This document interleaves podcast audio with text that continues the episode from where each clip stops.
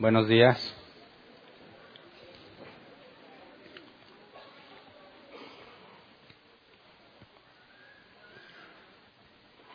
Vamos a continuar con nuestro estudio en la carta de los Hebreos. Acompáñenme a Hebreos capítulo 6, versículo 17, por favor. Hebreos 6, 17.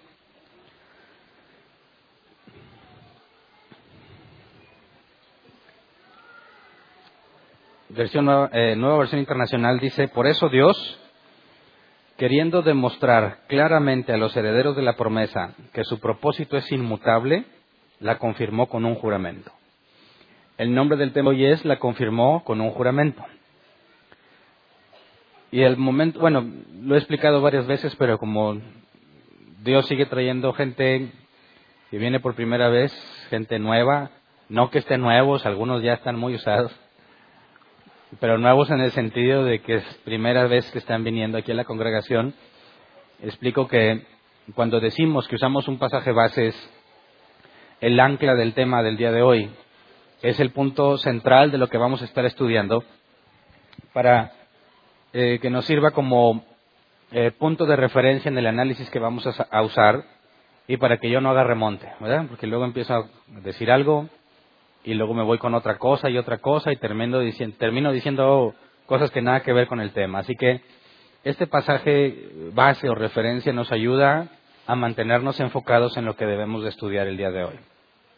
Y cuando hablamos de que la confirmó con un juramento, eh, haciendo referencia a la promesa, esta promesa de la cual hace referencia el autor de la carta a los hebreos tiene que ver con lo que hemos estudiado en cuanto al Salmo 110, que dice que Dios juró o Dios dijo, eh, serás sacerdote según el orden de Melquisedec.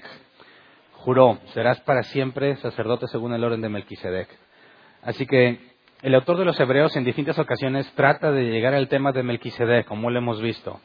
Eh, el domingo pasado vimos la advertencia que hay entre la explicación que estaba del sacerdocio de Jesús según el orden de Melquisedec y lo que vamos a ver hoy. Regañó a los hebreos por ser tardos para oír, lo analizamos el tema pasado.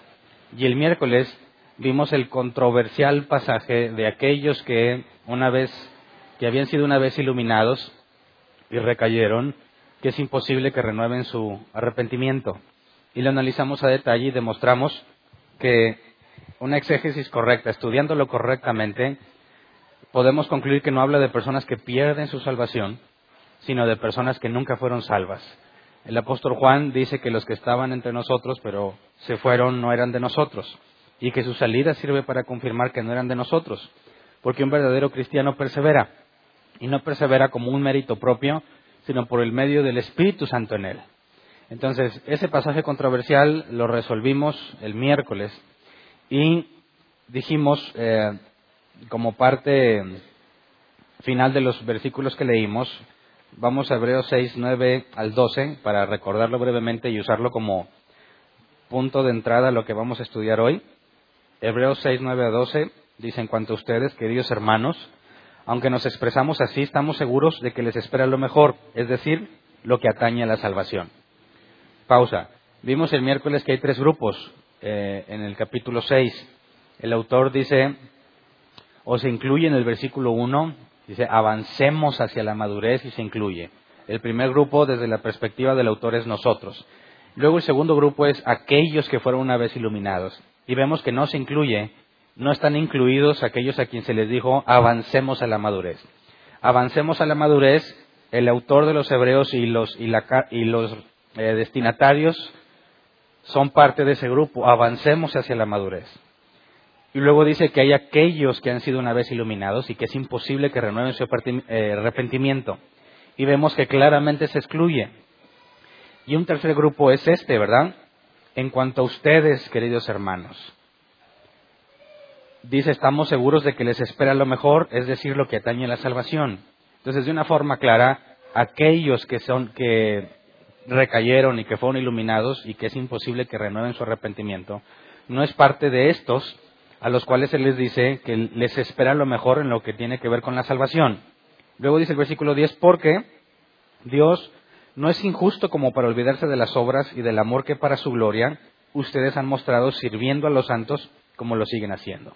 Y aquí habla de la justicia de Dios en cuanto a no olvidarse de las obras que tuvieron. Los regañó porque se habían hecho torpes para oír, ¿verdad? Y bien regañados. Pero también les dice que Dios no se va a olvidar de las obras que ya mostraron. Y el propio autor de los Hebreos hacía una analogía entre aquellos que es imposible que una vez que recayeron renueven su entendimiento y estos, porque decía que la tierra que recibe lluvia y produce espinos y cardos es maldecida, pero la que da fruto es bendecida. Así que demuestra que aquellos que se apartaron nunca dieron fruto. Y en el caso de ellos, a pesar de que se habían hecho torpes para oír y a pesar de que los regaña, les dice, pero no se va a olvidar de las obras que ya habían dado. Y Jesús dijo que al árbol se le conoce por sus frutos, ¿verdad? El buen árbol da buen fruto, el mal árbol da mal fruto. Y la analogía de la tierra que genera espinas y cardos y la que genera fruto y que una es maldita y otra es bendecida por Dios, nos aclara el ejemplo. Pero profunda aún más, dice el versículo 11. Deseamos, sin embargo, que cada uno de ustedes siga mostrando ese mismo empeño hasta la realización final y completa de su esperanza. Así que hay una esperanza de la cual tienes que seguir, dice, mostrando empeño, ¿verdad? Mostrando ese mismo empeño hasta la realización final. Versículo 12, no sean perezosos, más bien imiten a quienes por su fe y paciencia heredan las promesas. Y los invita a imitar a alguien. Y esto es una parte esencial de lo que vamos a estudiar hoy no sean perezosos. Ya los había regañado por perezosos. Más bien, imiten a quienes por su fe y paciencia heredan las promesas. Entonces, leamos el versículo 15. Cuando dice, imiten a los que heredan por fe y paciencia las promesas, el versículo 15 dice, y así, después de esperar con paciencia, Abraham recibió lo que se le había prometido. Nos está diciendo entonces que debemos de imitar en este caso, pone como ejemplo a Abraham entre aquellos que por fe y paciencia recibieron las promesas, ¿verdad? Entonces el autor va a empezar a explicarnos cómo fue que Abraham obtuvo la promesa y ya se nos dijo que debiésemos imitarlo a él. Entonces, nos dice que esperó con paciencia, ¿verdad? Eh, si después de esperar con paciencia Abraham recibió lo que se le había prometido, podemos aquí decir que la clave, es pregunta, podemos decir que la clave para obtener las promesas de Dios es esperar con paciencia? Y así, después de esperar con paciencia, Abraham recibió lo que se le había prometido. Así que parece que la clave está en esperar con paciencia. Entonces, si quisiéramos sacar o si quisiera venderte la idea, la clave para que Dios cumpla sus promesas en tu vida, ¿cuál sería? Esperar con paciencia, ¿verdad? Ok. Entonces, ¿es lo único que se requiere para obtener la promesa? Claro que no. De hecho, esta forma de ver este pasaje, esta forma de leer, si es cierto que Abraham obtuvo la promesa porque esperó con paciencia, si eso es cierto, tenemos un serio problema con muchos otros, muchos otros pasajes de la Escritura.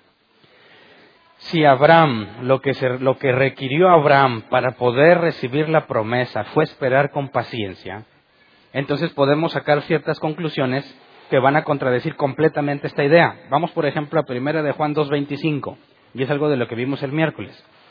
Primera de Juan 2.25 nos dice de forma simple, concisa, contundente, esta es la promesa que Él nos dio, la vida eterna. ¿Verdad? Fíjate, el autor de Hebreos te dice hay que imitar a los que por fe y paciencia obtuvieron las promesas.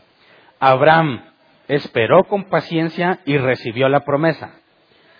Nosotros si queremos imitar a Abraham, obviamente no tenemos exactamente la misma promesa que Abraham, pero nos dice el apóstol Juan que la promesa que tenemos, una de las promesas, de hecho la más importante de todas, es la vida eterna.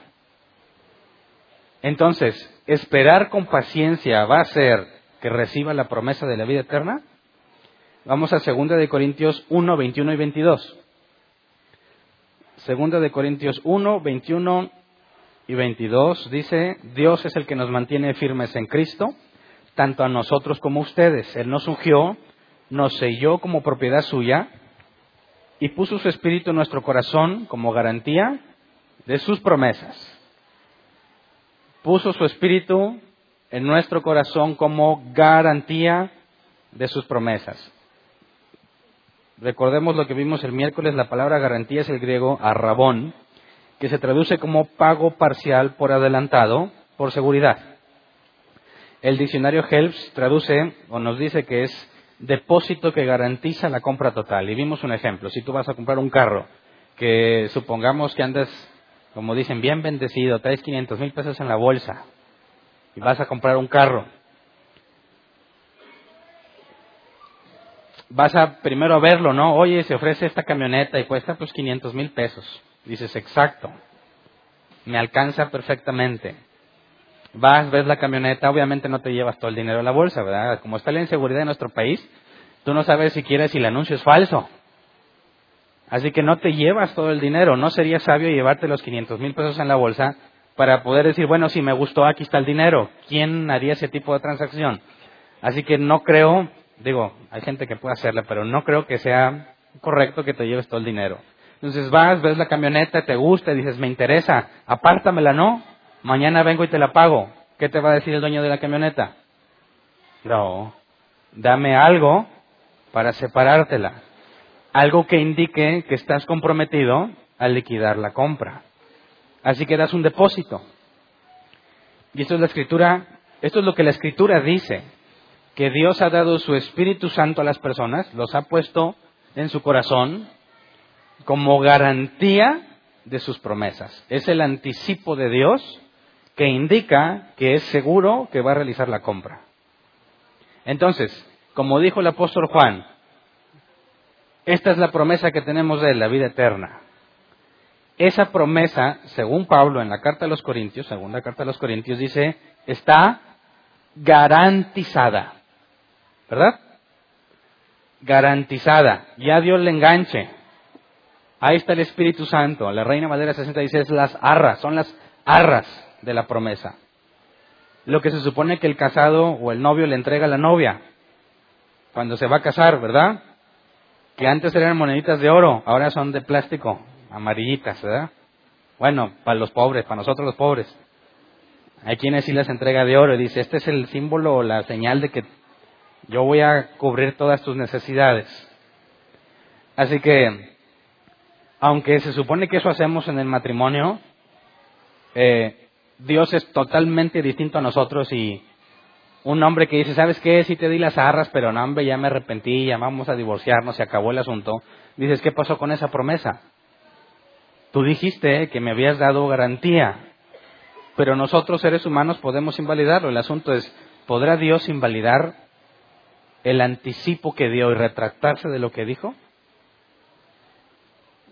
sacaremos una conclusión bíblica de eso, pero es importante recordar que muchos cristianos piensan que Dios puede cambiar de opinión.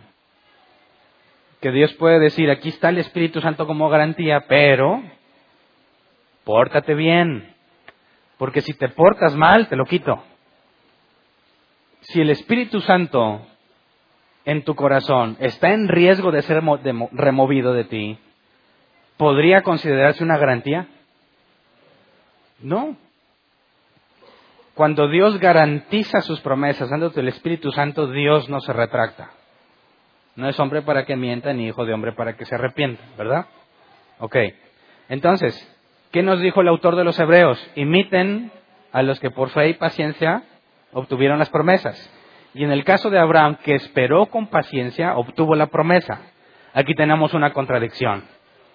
Porque si Abraham obtuvo la promesa porque esperó con paciencia, entonces la obtuvo por algo que él hizo, ¿verdad?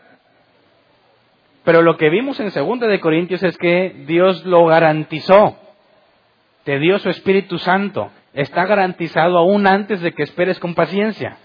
Porque cuando alguien nace de nuevo, aprendemos de la Escritura en distintos pasajes, partiendo de lo que Jesús dijo, es imposible que entres al reino de los cielos si no has nacido de nuevo. Entonces tengo que nacer de nuevo. El apóstol Pablo nos dice que nos transformemos mediante la renovación de nuestro entendimiento. La Biblia dice que fuimos sellados y lo leímos con el Espíritu Santo. Así que un cristiano es alguien que nació de nuevo tiene el Espíritu Santo, su entendimiento cambió y aparte es nueva criatura en el sentido de que las cosas viejas pasaron, todas son hechas nuevas.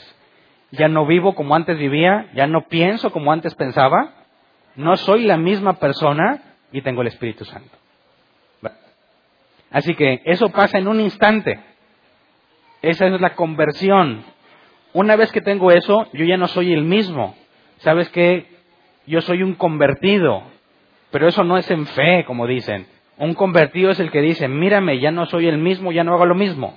Y es cuando las personas que nos conocían antes de convertidos, por eso nos dicen, oye, te veo muy distinto. ¿Por qué ya no te dices las de antes? ¿Por qué ya no vas con nosotros al antro? A muchos lugares que no sería apropiado aquí nombrar. ¿Por qué ya no vas? Es que ya cambié. No te dejan en tu iglesia. No es que no me dejen, es que ya no me interesa. ¿Por qué ya no fumas? No sé, ya no, ya no me interesa fumar.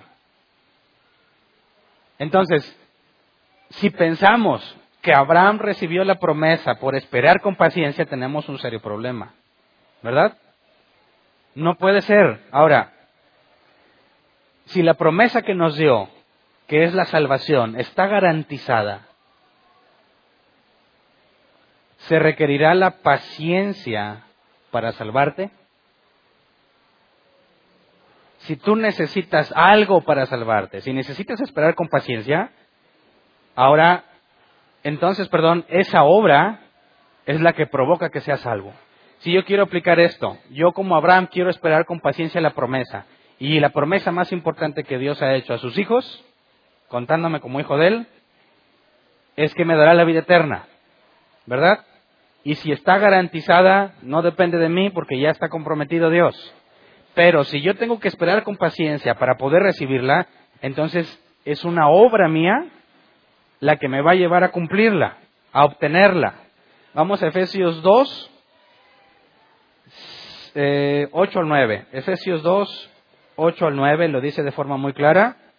Porque por gracia ustedes han sido salvados mediante la fe. Esto no procede de ustedes, sino que es el regalo de Dios, no por obras, para que nadie se jacte. Así que si yo creo que tengo que imitar a Abraham, Abraham esperó con paciencia para recibir la promesa.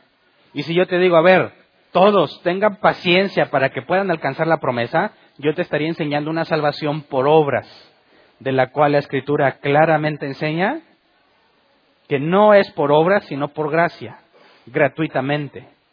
¿Cómo es que es gratuitamente? Dios ya dio el depósito, ya tienes al Espíritu Santo, está garantizado. Entonces habría que preguntarle al autor de los Hebreos a qué te refieres con que imite a Abraham para alcanzar la promesa ya que la promesa está garantizada y no depende de lo que yo haga. ¿Estará el autor de Hebreos contradiciendo a Pablo en la carta a los Efesios? ¿Estará diciéndonos que necesito tener paciencia para salvarme? Hay quienes dicen, no, necesitas portarte bien para salvarte. Si no te portas bien, no te salvas. Y bueno, caemos en el mismo problema. Si hay algo que tú tengas que hacer para salvarte, entonces es por obras. ¿Estamos de acuerdo hasta aquí? Así que entonces resolvamos a qué se refiere el autor de Hebreos con imitar a aquellos que con fe y paciencia obtuvieron las promesas. Y el asunto es que yo intencionalmente omití el contexto inmediato de Hebreos 6.15. Hebreos 6.15 dijimos, y así después de esperar con paciencia, Abraham recibió lo que le había prometido. Intencionalmente lo aislé de los dos, de los dos pasajes anteriores para ver cómo es muy fácil confundirnos si no tenemos el contexto. Porque si el versículo, el versículo 15 dice, y así, después de esperar con paciencia, cuando dice y así, tiene que ver con lo que acabo de decir. Así que leamos Hebreos 6, 13 al 15, con su contexto inmediato. Es muy importante que nunca leas un pasaje, un versículo aislado. Un versículo aislado te va a confundir y te va a llevar a conclusiones erróneas. ¿Verdad? ese famoso pasaje que citan, cree en el Señor Jesucristo y serás salvo tú y toda tu casa. Y dicen, ya ves, toda tu familia se va a salvar. ¿Es correcto? No, considera el contexto. ¿Con quién está hablando Pablo en ese momento? Con el carcelero, ¿verdad? ¿A quién se lo está prometiendo? ¿Al carcelero o a todos los cristianos? Al carcelero. Y es más, si sigues leyendo un poco más abajo, se cumplió porque se bautizó él y toda su casa. Así que esa promesa, si crees, serás salvo tú y toda tu casa, no tiene que ver con los cristianos, sino con el carcelero y se le cumplió en ese, en ese mismo día. Entonces, no puedes cometer el error de sacar un pasaje de todo su contexto y tratar de enseñarlo como una promesa, ya que ni siquiera es para nosotros. Entonces, en este caso, leamos Hebreos 6, 13 al 15. Dice, cuando Dios hizo su promesa a Abraham, como no tenía nadie superior por quien jurar, juró por sí mismo. Y dijo, te bendeciré en gran manera y multiplicaré tu descendencia. Y así, después de esperar con paciencia, Abraham recibió lo que se le había prometido. Así que no puedes decir que nada más con paciencia, porque lo primero que se nos dice es que Dios juró por sí mismo. Ahora, vamos al original para ver qué, palabra es esperar con paciencia. En nuestro idioma son dos, pero en el original es una sola. Esperar con paciencia es macrothumeo, que la concordancia Strong traduce como yo sufro mucho tiempo, me contengo, persevero o tengo paciencia. Entonces, esperar con paciencia es solo una posible traducción. Pero para nosotros, en nuestro idioma, ¿qué es esperar con paciencia? ¿Cómo entendemos tener paciencia? Estás en el tráfico, hay muchos carros y te dicen, ten paciencia. ¿Cómo tratas de aplicarlo? dices, ah, Dios los bendiga a todos. Dios te bendiga por atravesarte. Dios te bendiga por ser tan picudo y meterte en lugar de esperar como nosotros. Y pensamos que eso es tener paciencia, ¿verdad? Pero veamos lo que el diccionario Helps dice de esta palabra. Dice una traducción literal sería negarse a expresar ira o negarse a desquitarse a causa de que has tenido un razonamiento humano. Eso es paciencia. Negarse a expresar ira o negarte a desquitarte a causa de que has pensado algo. Ahora, Abraham, después de esperar con paciencia, recibió lo que se había prometido. Pongamos lo que significa ahí en el original.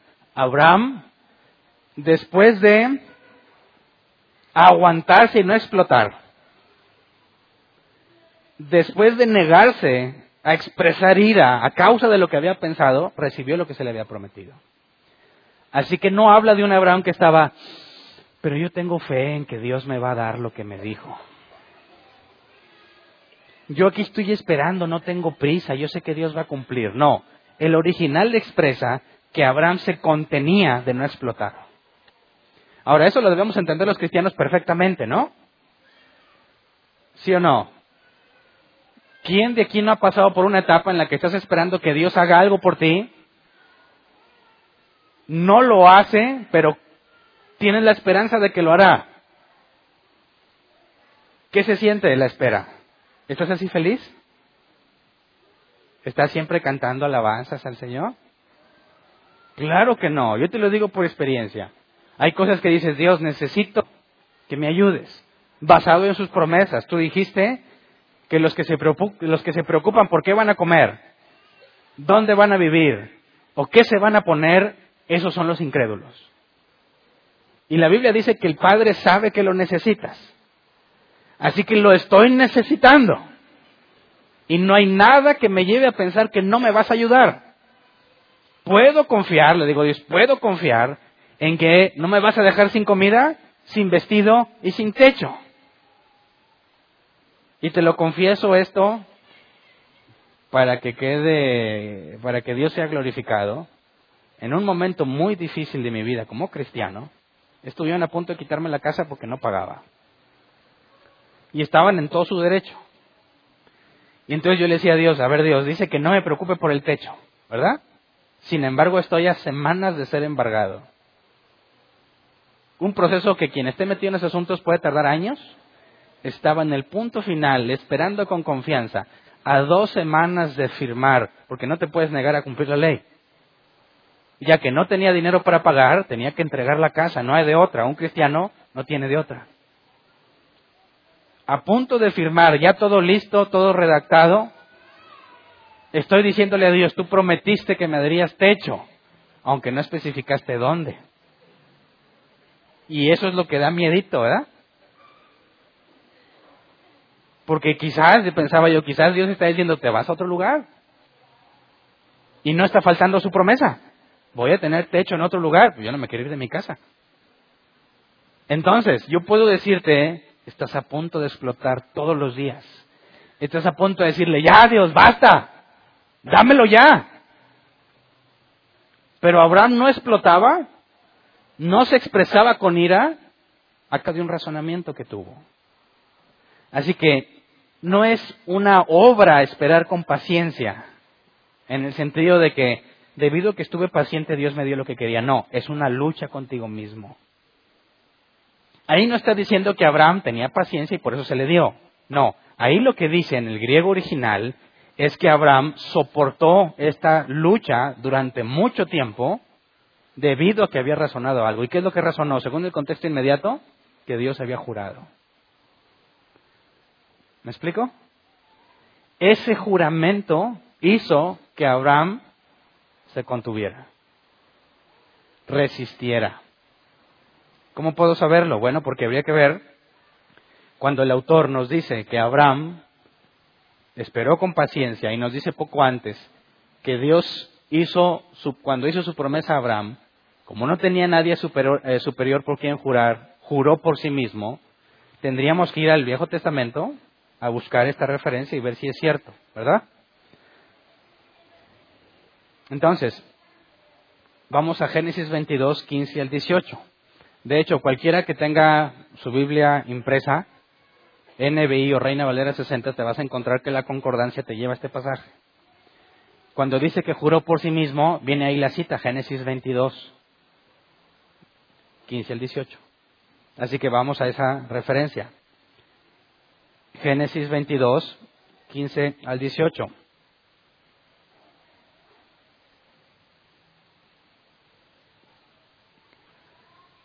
El ángel del Señor llegó a Abraham por segunda vez desde el cielo y le dijo, como has hecho esto y no me has negado a tu único hijo, juro por mí mismo, afirma el Señor, que te bendeciré en gran manera y que multiplicaré tu descendencia como las estrellas del cielo y como la arena del mar. Además, tus descendientes conquistarán las ciudades de sus enemigos. Puesto que me has obedecido, todas las naciones del mundo serán bendecidas por medio de tu descendencia. Así que ahí literalmente dice que juró por sí mismo, ¿verdad? Dios juró por sí mismo.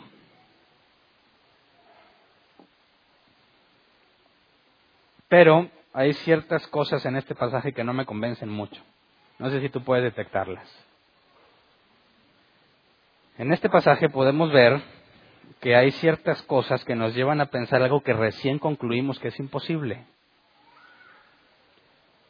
Dice, versículo 15, como has hecho esto y no me has negado a tu único hijo, eso implica que debido a que Abraham hizo eso, Dios jura por sí mismo. ¿Verdad? Y luego dice en el 18, puesto que me has obedecido, todas las naciones del mundo serán bendecidas por medio de tu descendencia. Y ahí otra vez, puesto que me has obedecido. Así que podemos, podríamos concluir en este pasaje que como hizo, como hizo eso de no negar a su hijo y como le obedeció, entonces Dios juró. Así que, ¿podría obtenerse un juramento de Dios si hago algo? Esto es sustento para muchos que dicen, ven y pacta con Dios. Dile, aquí hago un pacto contigo, Señor. Algunos lo dejan como simplemente un pacto de caballeros. Te prometo que ahora sí voy a venir a la iglesia. Alguien dice, no, no, no, papá, con, sin dinero no vale. Bueno, pues ahí va. Pacto, sin tan poquito. No tienes muchas ganas de pactar. Ahora sí, ahí va, con dolor. Ya te duele sacar con dolor, pacto con Dios, y piensan que Dios va a decir, a ver, ¿cómo Hernán? ¿Cuánto? ¿Veinte mil? ¿Qué tengo que hacer yo? diría Dios. No, pues tú tienes que bendecirme sobremanera. Y regresarme todo lo que el saltón y el revolcón se comieron. Siete veces más. Entonces Dios dice, pues veinte mil pesos suena atractivo. Le entro. Piensan que nosotros podemos hacer algo que comprometa a Dios. ¿Verdad? Y bueno, si lees este pasaje, parece que eso es lo que está diciendo Dios. Por cuanto no me negaste a tu hijo, por cuanto obedeciste, juro por mí mismo que te bendeciré. ¿Verdad? Pero ya vimos que en el caso nuestro y la promesa de la salvación, y no nada más esa promesa, sino segunda de Corintios dice, sus promesas están garantizadas por medio del Espíritu Santo, es imposible que yo haya logrado ese compromiso, porque Dios lo garantizó desde el momento en que me convirtió. ¿Verdad? Entonces, en este caso particular estoy en desacuerdo con los que pusieron esta referencia. ¿Por qué? Porque si nos habla de esperar con paciencia, aquí Abraham ya tenía su hijo. Ya estaba prosperado. Ya había pasado todo el proceso difícil en el que su esposo tuvo la genial idea de darle a su esclava para tener un hijo y tratar de ayudarle a Dios a cumplir su promesa. Así que este pasaje nos, narra prácticamente el final de Abraham, donde ya pasó todo el periodo de espera que, que tuvo que pasar. No puede ser que este pasaje hable del juramento, aunque si dice aquí literalmente, juro por mí mismo, este pasaje está ubicado en un tiempo en el que Abraham ya había sufrido mucho ya había pasado muchos años esperando Isaac. Entonces no puede ser este pasaje, tiene que ser otro. El proceso de espera y sufrimiento, el proceso donde Abraham tuvo que contenerse, fue la espera de su hijo Isaac. Teniendo a su hijo Isaac, ya no estaba presionado a nada, ¿verdad? Dios le prometió tres cosas. Engrandeceré tu nombre, tendrás un hijo y por medio de ti bendeciré las naciones. ¿verdad? ¿Qué es lo primero que le dio? Lo prosperó y engrandeció su nombre, ¿verdad? Y luego, su hijo. Y luego, esa última parte, ¿qué onda? ¿Ya heredaron las naciones esa tierra? ¿Ya estamos viviendo allá? No, esa parte todavía no se cumple. Pero el autor nos dijo que Abraham recibió lo prometido, ¿verdad? Entonces, ¿lo recibió o no lo recibió? Vamos a Hebreos 11:39. Hebreos 11:39. Aunque todos obtuvieron un testimonio favorable mediante la fe, ninguno de ellos vio el cumplimiento de la promesa.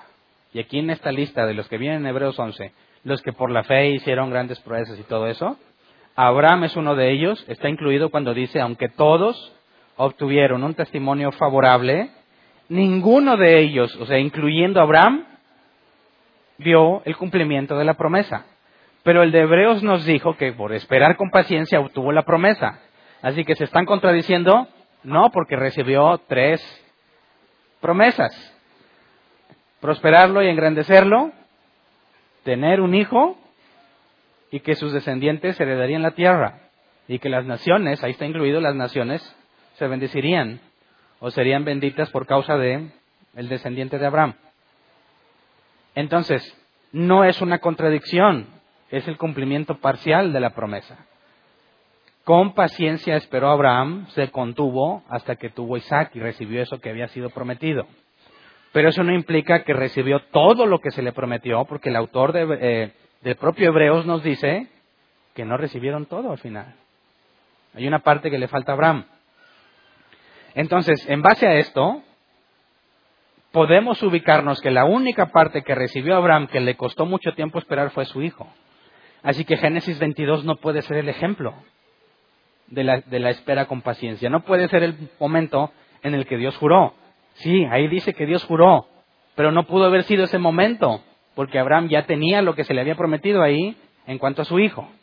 Así que tenemos que irnos más atrás. Vamos a Génesis 15, 1.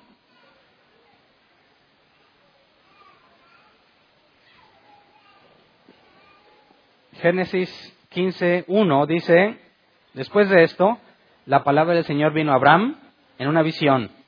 No temas, Abraham, yo soy tu escudo y muy grande será tu recompensa.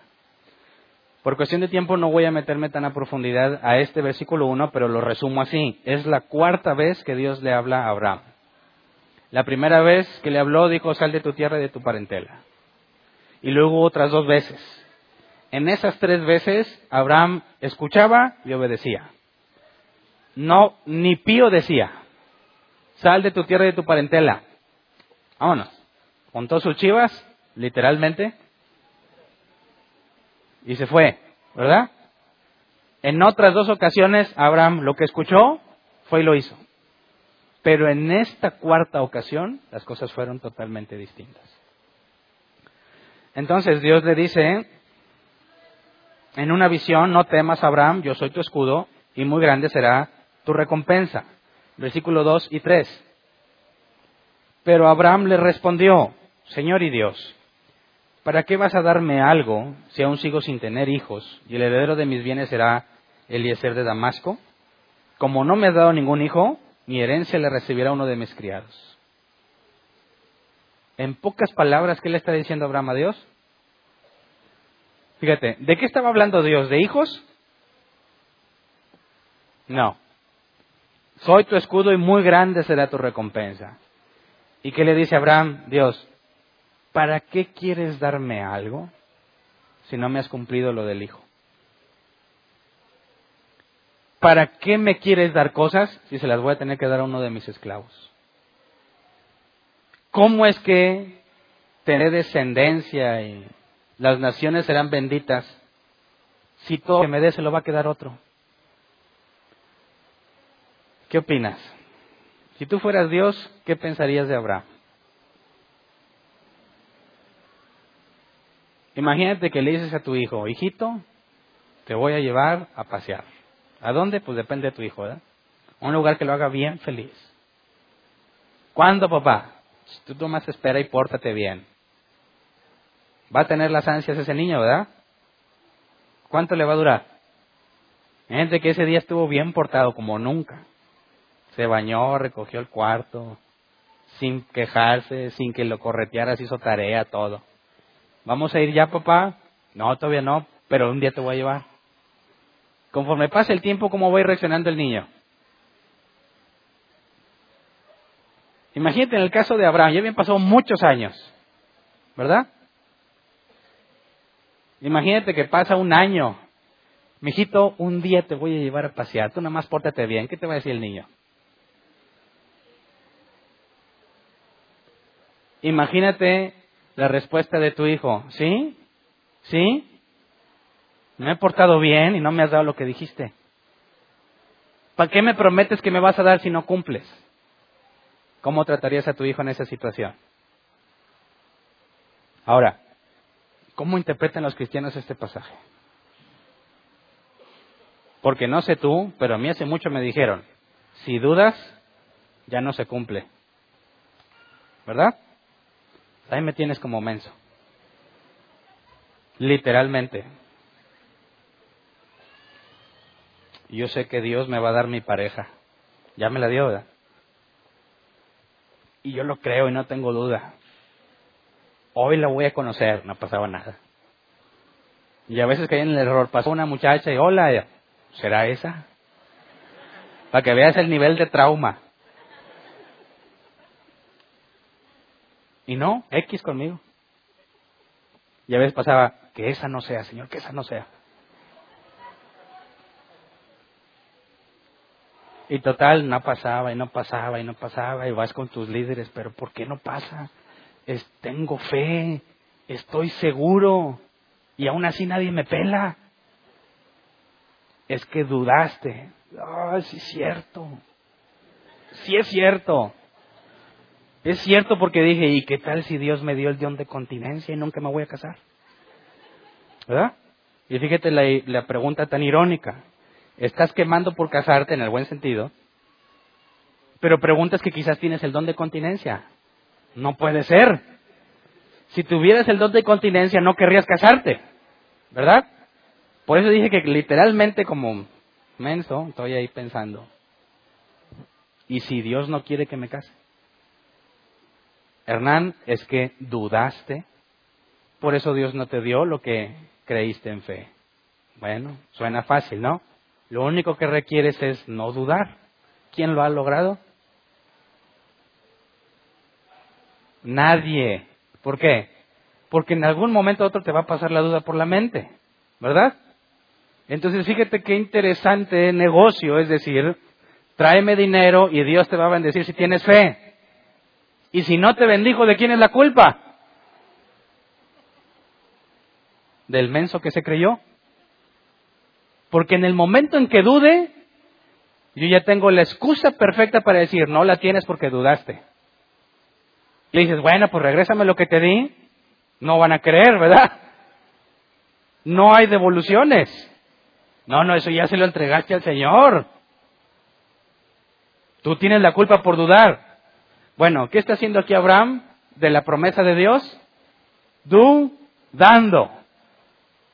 Entonces, ¿no se le va a cumplir? Sabemos que se le cumplió, a pesar de que dudó. Entonces, la fe no tiene nada que ver con ausencia de duda. Es perfectamente normal que dudemos de algo. Es más, a veces es muy sano. Porque aquellos que dicen, ten, te va el dinero, yo nomás no debo dudar que Dios me va a bendecir diez veces más. Bueno, ¿por qué mejor no dudas que lo que te están diciendo es falso? ¿Verdad? Si dudáramos de que, a mí se me hace que me quieres transear, a ver, convénceme, a ver, dame evidencia bíblica, dame un ejemplo bíblico, no va a haber. Ahí la duda es perfectamente saludable. ¿Verdad? Pero traten de convencerte de que no, tú no dudes de nadie. Hey, si dudo de ti, yo soy el siervo del Señor. Dudar de mí es como dudar de Él. Entonces ni siquiera quieres dudar de Él porque luego vas a perder la inversión que ya hiciste. Aquí el punto importante es que Abraham está diciendo, Señor, ¿y para qué vas a darme algo si ni siquiera me has dado al hijo que prometiste que me darías? Y si aún así quieres darme algo, te informo que no se va a quedar en mi familia, no tengo familia, se lo va a quedar todo un esclavo. Y si la promesa de bendecirme era para mí, estás muy equivocado, porque todo va a parar en manos de Eliezer. ¿Verdad? Así que, ¿qué crees que hizo Dios? ¿Se encendió en ira? ¿Lo consumió en el acto? ¿Cómo se atreve a dudar? No. Leamos versículo 4 y 6, Génesis 15, 4 y 6. No, ese hombre no ha de ser tu heredero, le contestó el Señor, tu heredero será tu propio hijo. Luego el Señor lo llevó afuera y le dijo, mira hacia el cielo y cuenta las estrellas a ver si puedes. Así de numerosa será tu descendencia. Abraham creyó al Señor y el Señor se lo reconoció como justicia. Entonces, ¿qué hizo Dios? ¿Se enojó? Abraham, no Abraham, ese Eliezer no se va a quedar con eso. Yo, la promesa es para ti. Si vas a tener un hijo, es más, mira, ven, salte de ahí, salte échale un ojo. Aquí no te va a servir ese ejemplo porque en la ciudad no se ve nada. Si aquí nos dijera, sal, mira las estrellas, así será tu, descendencia, uno, dos, tres. Allá se ve todo, ¿verdad? La Vía Láctea en todo su esplendor. Y le dice, cuéntala si puedes. No puedes, así será tu descendencia. Y entonces, ¿qué hizo Abraham? Le creyó, ¿verdad? Y las otras cuatro, las otras tres veces no le había creído cuando él dijo, sal de tu tierra y tu parentela, ¿le creyó? Sí, si no le hubiera creído, no se hubiera ido. Las tres veces pasadas, le creyó. Pero en esta cuarta ocasión, dice, le creyó y le fue contado por justicia. Y aquí la palabra creyó es el hebreo amán, que se traduce en muchísimas palabras, creer, confirmar, apoyar, aseguramiento, algo firme, confiar, ser fuerte, fortalecerse uno mismo, afirmar, incluso girar a la derecha. Pero si quitas nada más la de girar a la derecha, todas las demás tienen que ver con confianza, firmeza. Así que fue hasta ese momento que Dios consideró a Abraham como justo.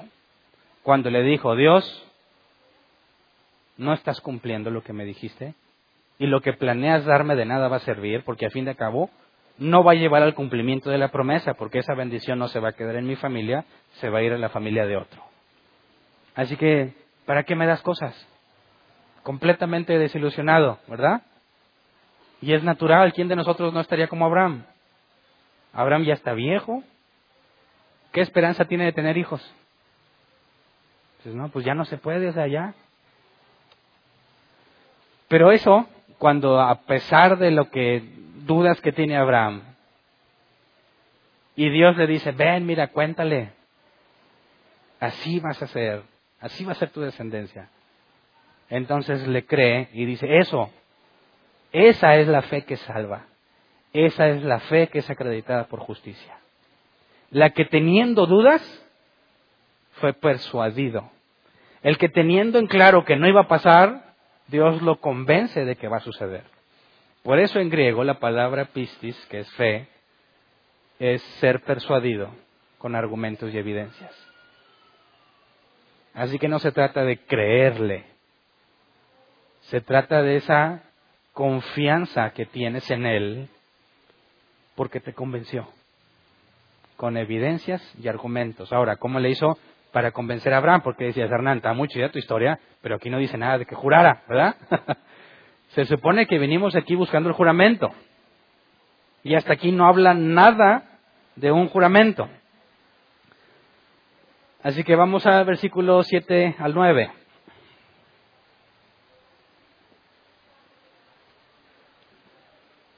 Además le dijo, o sea, lo sacó de su tienda, ¿verdad? Ve las estrellas, cuéntalas, no puedes, así será tu descendencia. Además le dijo, yo soy el Señor que te hice salir de Ur de los Caldeos para darte en posesión esta tierra. Pero Abraham le preguntó, Señor y Dios, ¿cómo sabré que voy a poseerla? Fíjate, ¿se está creyendo todo así en absoluto? Dice, a ver Dios, ok. Es cierto que tú me dijiste que saliera, es cierto que le dio prosperidad, que le dio un nombre, una reputación, es cierto. Así que para esto que sigue del Hijo, ya que no puede pensar en que las naciones sean bendecidas o en su descendencia, ya que no tiene hijo, no puede estar pensando en esa parte de la promesa, tiene que pensar en la que sigue, en su hijo. ¿Cómo sabré que voy a poseerla? ¿Cómo puedo saber que puedo confiar en ti? Versículo 9, el Señor le respondió, tráeme una ternera, una cabra y un carnero, todos ellos de tres años, y también una tórtola y un pichón de paloma. Bueno, una ternera, una cabra y un carnero, de tres años. Tórtola y pichón de paloma. Si estuviéramos acá en Monterrey, o sea, si esto estuviera pasando acá en Monterrey, ¿qué entenderías? ¿Qué quiere hacer Dios? Es una carnilla, ¿verdad?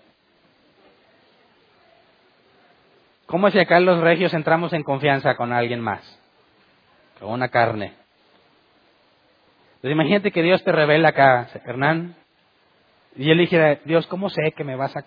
Hernán, tráete unos tres kilos de cirlón, tibón, riba y lo que sea, y yo te explico. ¿Qué pensarías que va a pasar? Carnet.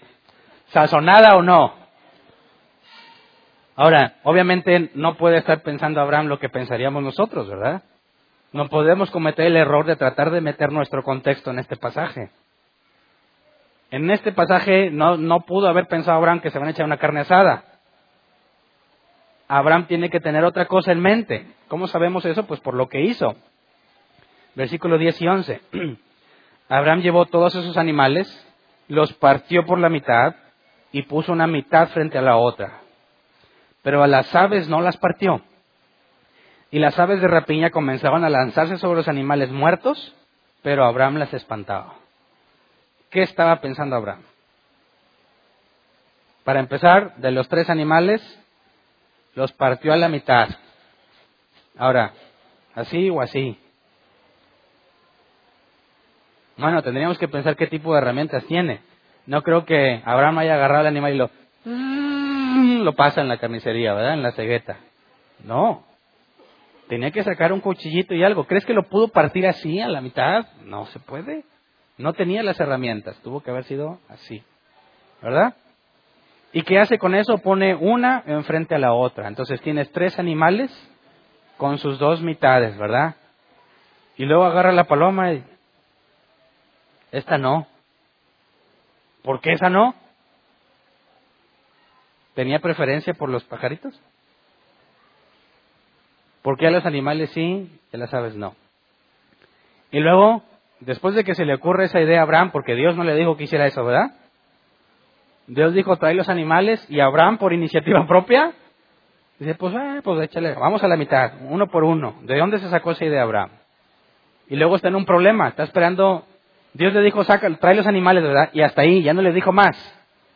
Abraham va, los trae y los pone ahí, pero Dios no dijo ni cuándo llegaba, ni a qué hora, ni para qué. Entonces, ¿cuánto se tardan los animales o las aves de rapiña en darse cuenta de eso? Bueno, sabemos que huelen a kilómetros la sangre y todo eso. Y empiezan a venir, ¿verdad? ¿Y qué hacen primero? Ahí andan dando vueltas ahí, cómo está el asunto, ¿verdad? Y ahí está Abraham. Imagínate la escena. ¿Cuánto tiene que pasar para que las aves se animen a bajar? Un buen rato. Y tan confiadas están que les vale que ahí esté Abraham. Y vienen y quieren empezar a comer y está Abraham, ¡Vérele! Y Dios no viene. Y dices, híjole, debía haber probado a Dios. ¿Y para cuándo, verdad? Quizás es para la otra semana. No se sabe, pero lo que podemos saber es que Abraham interpretó eso de alguna manera.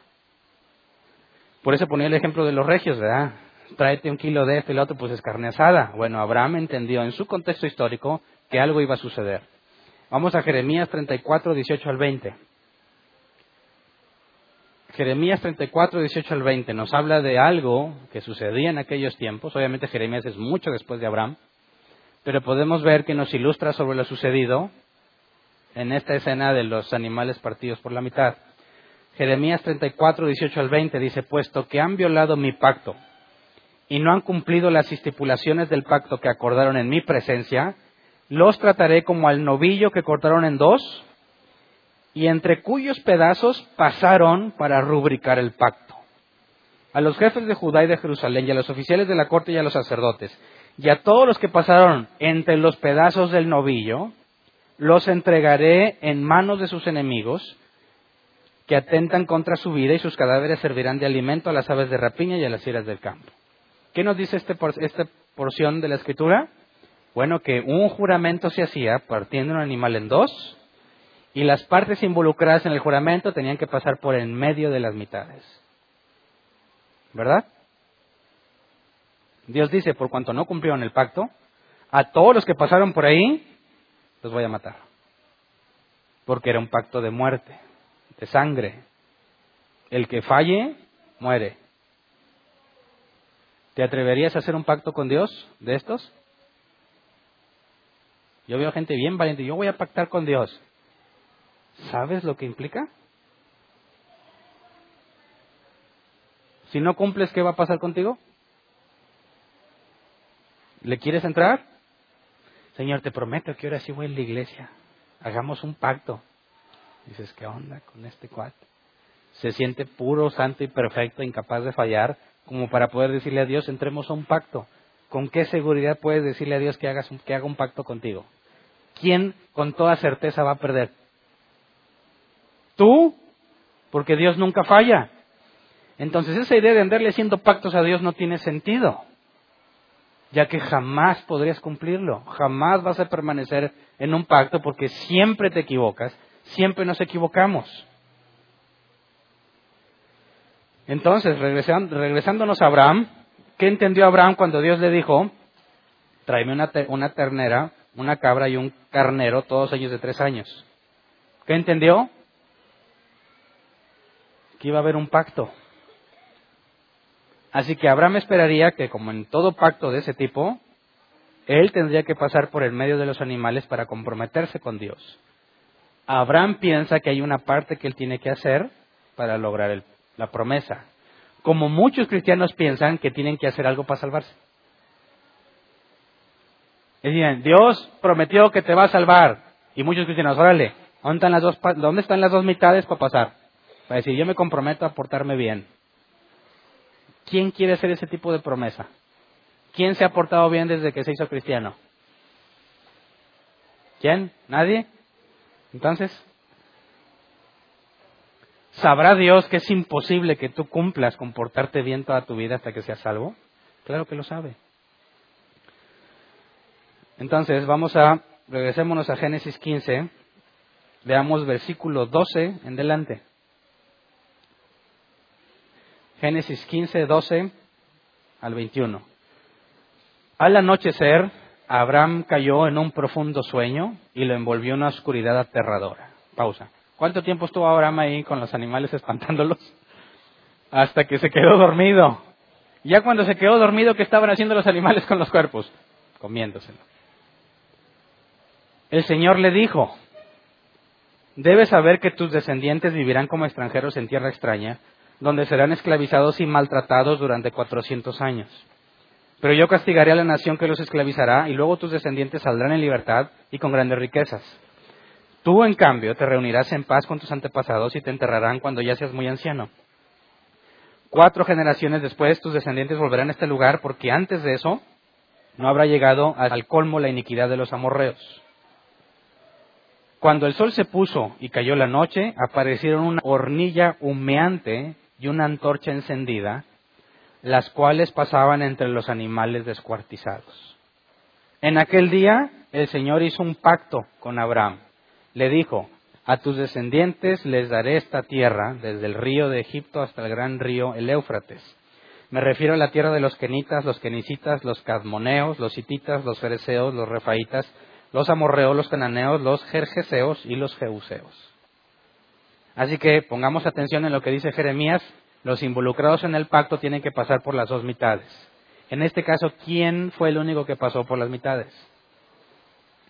Dios. ¿El pacto lo hizo con quién? Dice que con Abraham, pero Abraham no pasó. Entonces, este pacto, este juramento que Dios hizo, ¿quién es la única parte involucrada en cumplirlo? Él. ¿Hay algo que Abraham pudiese hacer en ese pacto para alcanzar la promesa? No, porque Dios juró por sí mismo. Dijo, Abraham, hagamos un pacto, pero date cuenta que solo paso yo. Así que ¿de quién, de quién depende? ¿De la justicia de quién? De Dios, no de la nuestra. Y aquí que digo, ay, me porté mal, perdí mi salvación. ¿Qué pensarías? ¿Cómo? Si Dios juró por sí mismo que lo cumpliría. Así que ni siquiera depende del buen comportamiento de Abraham. ¿Verdad? Aquí está el juramento. Ahora, ¿para qué juró? ¿Para qué hace esto? Bueno, le está diciendo algo muy importante a Abraham, ¿no? Hebreos 6, 16 al 18. Nos lo explica el autor de Hebreos. Los seres humanos juran por alguien superior a ellos mismos, y el juramento, al confirmar lo que se ha dicho, pone punto final a toda discusión. Por eso Dios, queriendo demostrar claramente a los herederos de la promesa que su propósito es inmutable, la confirmó con un juramento. Está diciendo, te voy a demostrar que es imposible que no cumpla esto, porque yo soy el único implicado en el pacto. Lo hizo así para que mediante la promesa y el juramento, que son dos realidades inmutables, en las cuales es imposible que Dios mienta, tenga un estímulo poderoso los que, buscando refugio, nos aferramos a la esperanza que está delante de nosotros. ¿Entiendes qué evitó que Abraham explotara en ira? Al razonar algo, ¿qué es lo que razonó? Que Dios juró por sí mismo y Él no falla. Él no miente, Él no se retracta. Así que esperó tanto tiempo conteniéndose, confiando en el juramento de Dios. Para eso juró Dios. Entonces, ¿qué hizo Dios con la duda de Abraham? ¿Lo regañó? Le dijo, no, pues ya dudaste, no te voy a dar nada. No, hombre, Abraham, hijo, pues, estaba así, pero dudaste. No, ¿qué hizo con la duda? La eliminó y le dijo, aquí está la garantía. La garantía es que juro por mí mismo. ¿Y qué es lo que leímos en 2 de Corintios? Que los que tienen el Espíritu Santo tienen la garantía de la promesa. Es imposible que si naciste de nuevo, Dios falle y te diga, ya no te vas a salvar, porque no depende de nosotros. Ah, entonces me puedo portar mal. No, porque si naciste de nuevo, ya no eres como eras antes. Ahora tu anhelo es Dios, conocerlo y servirlo. Así que no nos dejamos de portar mal para salvarnos. Es absurdo. Ya no me porto mal porque yo no soy el mismo.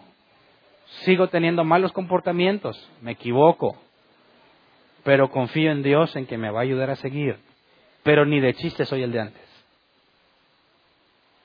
Y conforme pasa el tiempo se va a cumplir lo que Dios dijo, que nos iremos pareciendo a Jesús. Llegaremos a la estatura del varón perfecto y eso es un proceso. El cristiano, mientras más tiempo pasa viviendo el cristianismo como es, no que digas, tengo 30 años en el Evangelio y sigue siendo un maldiciente, sigue siendo un tramposo, sigues haciendo las cosas mal, te engañas a ti mismo. Es mentira que tengas 20 años de cristianos, porque cada vez debes parecerte más a Jesús y no has avanzado nada. Entonces el que dice, sí, yo ya soy salvo y Dios no se va a retractar, déjame, voy a vivir la vida loca, miente. El tal es un loco, es una cabra loca, una cabra que piensa que es oveja, pero no es. Entonces entendemos qué es lo que hay que imitar de Abraham. ¿Qué es lo que hay que imitar de Abraham? La actitud de decir, no quiero explotar, no quiero expresar mi ira porque entiendo que hay un pacto. Porque Dios es confiable. Así que a veces siento ganas de explotar. ¿Quién no la siente? ¿Y qué es lo que me hace seguir adelante?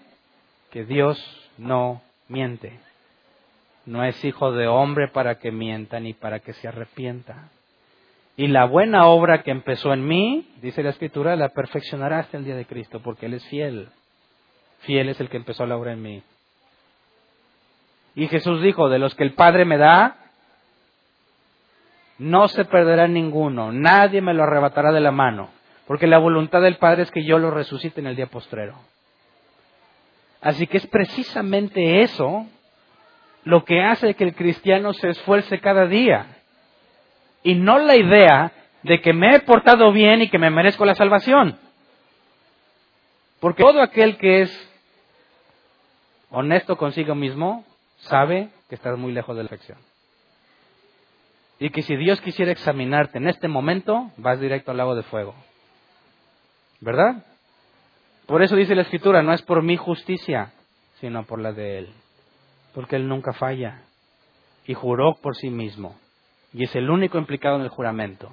Así que yo puedo tener la esperanza de que Él va a cumplir, que a pesar de quién soy ahorita, Él es fiel para asegurarse de que cada vez me venga pareciendo más a Jesús. Pero sabes que nunca lo voy a lograr. ¿Y cuál es el mecanismo que Dios va a usar para asegurar que todos sean perfectos? Les da un cuerpo nuevo, un cuerpo glorificado y asunto arreglado. ¿Verdad? Imagínate que llegamos al juicio final y no me dio un cuerpo glorificado.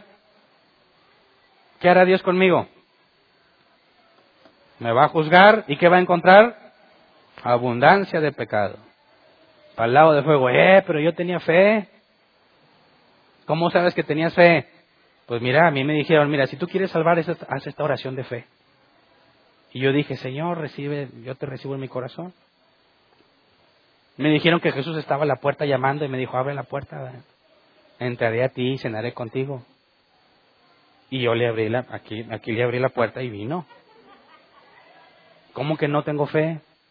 Es que bárbaro. Apocalipsis 3 se lo dijo a la iglesia la Odisea. A su iglesia le dijo, abre la puerta y déjame entrar, porque le habían echado fuera. No a los incrédulos. El incrédulo que está haciendo esa oración, pues él no sabe, ¿verdad? Pero qué bárbaro el que le dijo que le hiciera porque no aplica para los incrédulos, sino para la iglesia. Y es imposible que una oración te genere una conversión. Más bien, primero te hacen hacer de nuevo y luego haces esa oración, como pasa con muchos, como pasó en mi caso. ¿Verdad? Y una vez que dije, hice la oración, ya soy salvo, mentira, porque la pudiste haber hecho hace mucho y no la hacías. Algo cambió en ti que te hizo hacer la oración. Y ese algo es el nuevo nacimiento, no la oración que dijiste. Así que tienes a los cristianos pensando que tienen que ser buenos para poder salvarse. Y ven a los impíos, les llaman. A los no creyentes, dicen, un mm, bola de gente mundana. Yo por eso no me junto con ellos porque me contaminan. Dices, oh. ¿quién tiene más pecado? ¿El que lo hace por ignorancia? O como dice la Biblia, aquel que sabe hacer lo bueno y no lo hace, es pecado. ¿Quién acarrea mayor condenación? Nosotros. ¿Quién está en peor situación ante Dios cuando peca? ¿El incrédulo nosotros? Nosotros. ¿Cómo dices que te contaminan? Si estás peor. Entonces, ¿cómo me voy a salvar si nunca voy a tener la justicia? Te la va a regalar porque te va a dar un cuerpo nuevo. Y ese cuerpo nuevo es totalmente alineado a la voluntad de Dios y no puedes pecar más.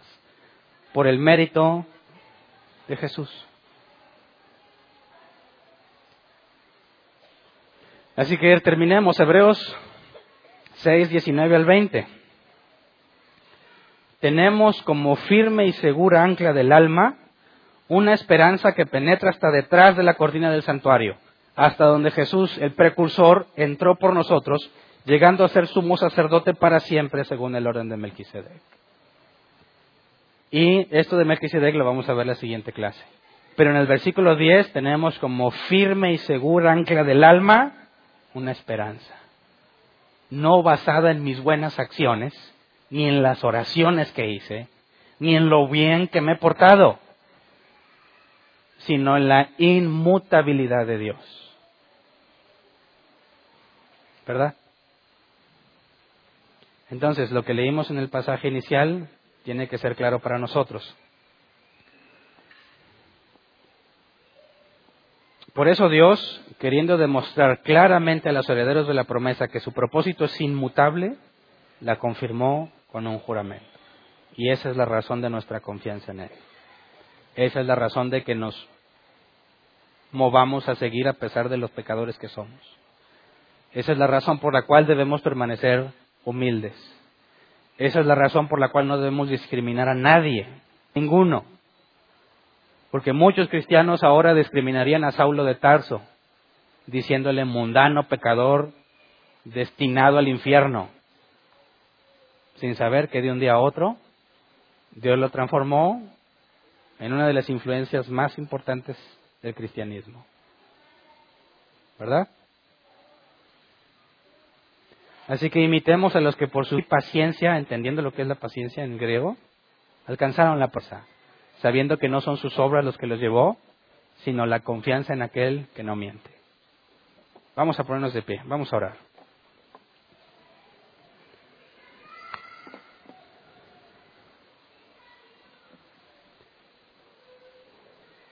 Varios de nosotros podemos estar en distintas situaciones ahorita. Quien pensaba que estaba manteniendo su salvación por su buen comportamiento, tienes mucho de qué arrepentirte, ¿verdad? Porque te has hecho igual a los fariseos, sepulcros blanqueados. Por fuera se ven muy bonitos y por dentro están llenos de pudedumbre y gusanos. ¿Verdad? Es imposible que nuestras, nuestras obras de justicia, que muchas veces incluso hacemos para nuestra propia gloria, ni siquiera para la gloria de Dios, es imposible que nos atribuyan algo en la salvación.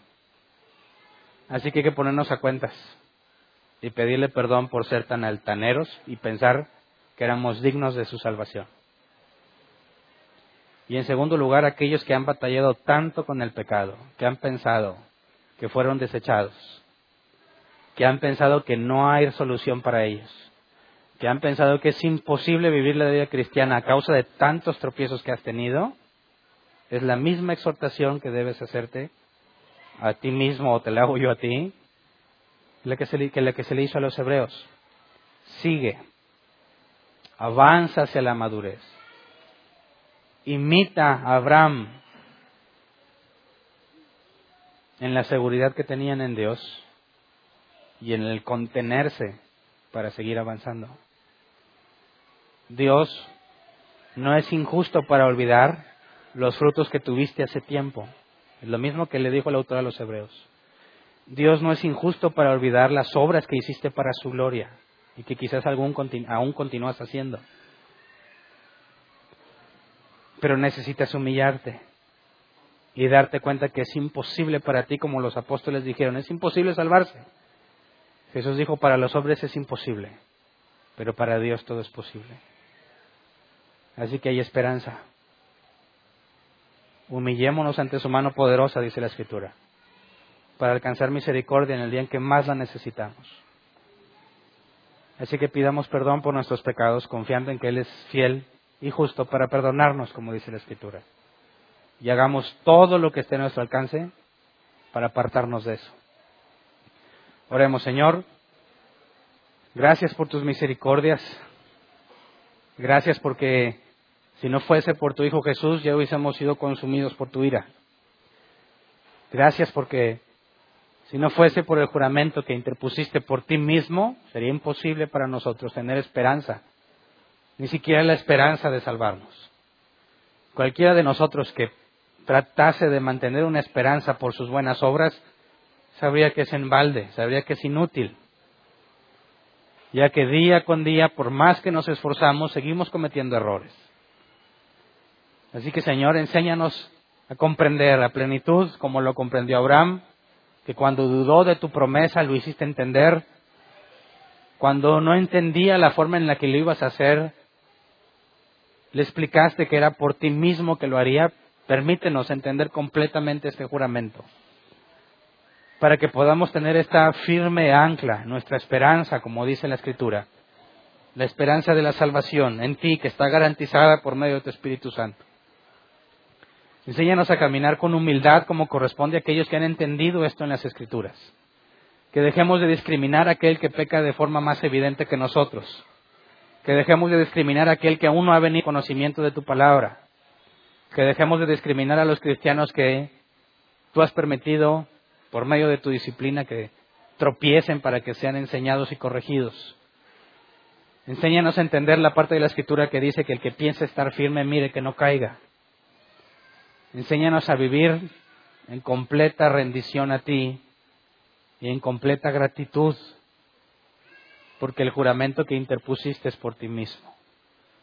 Esa es la única manera en la que podríamos salvarnos, cuando todo depende de ti.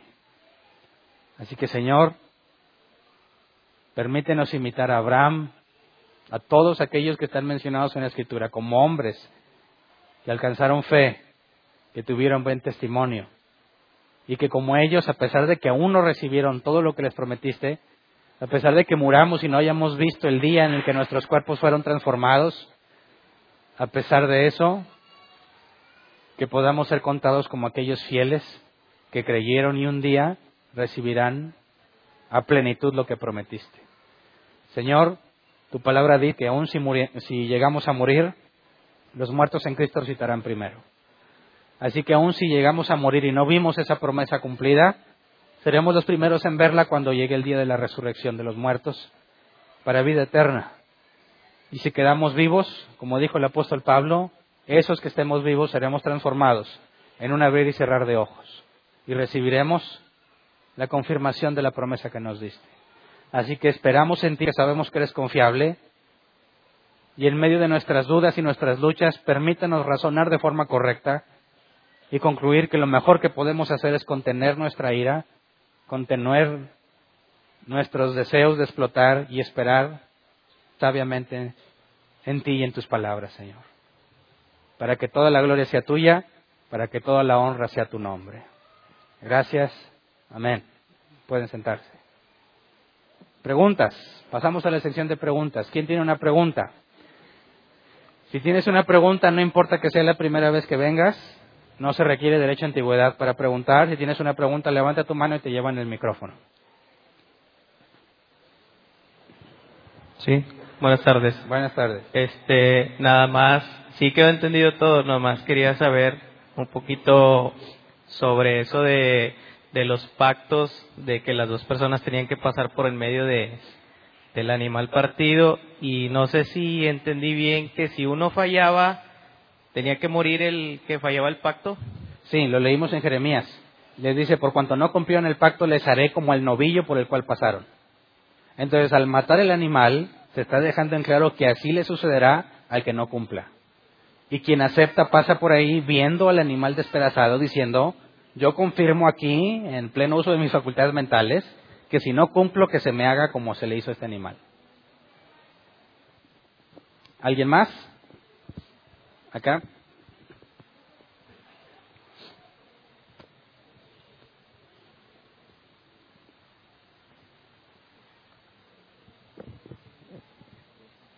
Buenas tardes. Buenas tardes. Mm, donde dice en Hebreos 6, donde dice, Abraham creyó y le fue contado por justicia. Eh, o sea, este, este versículo siempre, siempre ha tenido confusión porque la palabra justicia, o sea, ¿por qué no dice y le fue contado por lealtad o por qué no le fue contado por confianza? O porque a los demás, eh, a otros personajes de la Biblia no he visto que les mida la justicia, por decir, o sea, es al único donde yo he visto que dice, y le fue contado por justicia, pero es donde, ¿por qué de esa forma o cómo? Bueno, porque ¿de qué otra forma podrías presentarte ante Dios y no perecer? ¿Qué se requiere para poder estar ante Dios? Perfección, ser justo, no tener pecado. Ahora, Abraham sabemos que pecó muchas veces y de formas vergonzosas. Dice Dios, por cuanto has creído, te lo tomo por justicia. Te la regalo. Te voy a tratar como si nunca pecaras. Eso te permite estar ante Dios y no ser condenado por su santidad. No ser condenado por su justicia. Porque si te juzgara, no encontraría ningún delito en ti. Entonces, el hecho de que lo cuente como justicia es porque eso es lo que se requiere para estar ante Él. Por eso decimos que ahora no somos, somos hechos justos no por nuestras obras, no por la justicia de Cristo. Porque cuando veamos que según Melquisedec, el sacerdote según Melquisedec, Jesús se presenta en el tabernáculo no hecho de manos humanas, sino en el del cielo, y en representación de todos nosotros, ofrece sacrificio expiatorio. Y por su perfección, a todos se nos cuenta la justicia. Entonces, el contarle la justicia a Abraham indica que a pesar de sus múltiples defectos, Dios ha decidido no tratarlo así. Ahí no se ha revelado la justicia que recibiríamos por medio de Jesús, pero al revelarse Jesús y morir por nosotros, entendemos que esa justicia que él alcanzó es la que se le va a tomar a Abraham como si fuese de él, gratuitamente. Romanos habla de la justicia gratuita, que cuando Dios decide salvarte, te declara justo, simplemente por los méritos que logró Jesús. Por eso es la justicia a lo que se hace referencia ahí. Ok. Bueno, pero por ejemplo en Isaías, en Job, en, en ellos, en los demás, ¿Qué tiene? o sea, ahí cómo fue su justicia, por decir. Por medio de la fe. Todas las personas se han salvado por fe, todas. Todo aquel que ha tenido la fe como la que tiene Abraham, se le cuenta como justicia esa fe. No hay ninguna otra forma de salvarse. En toda la Biblia, desde Génesis hasta Apocalipsis, la salvación ha sido por fe. Ah, ok. Gracias. ¿Alguien más? ¿No? ¿Acá? ¿Hasta acá?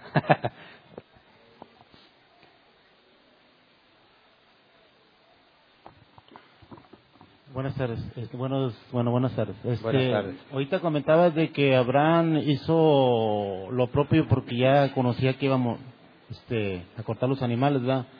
Pero sabemos que Abraham viene de un contexto idólatra, ¿verdad? Totalmente, ¿verdad? Este, entonces, ¿cómo pudo Abraham intuir eso? O sea, o sea, no sé si me explique, ¿verdad?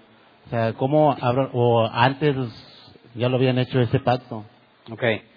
Si, si el acto que hace Abraham fuese impropio o digno de idolatría, ¿Dios hubiese participado en eso? No, no. O sea, Entonces, a la luz de Jeremías y la participación de Dios en eso, tal como se nos dice en Jeremías que se requería para confirmar un pacto, vemos que lo que se estaba haciendo ahí, como dice propiamente ahí en Génesis, y Dios hizo este pacto con Abraham.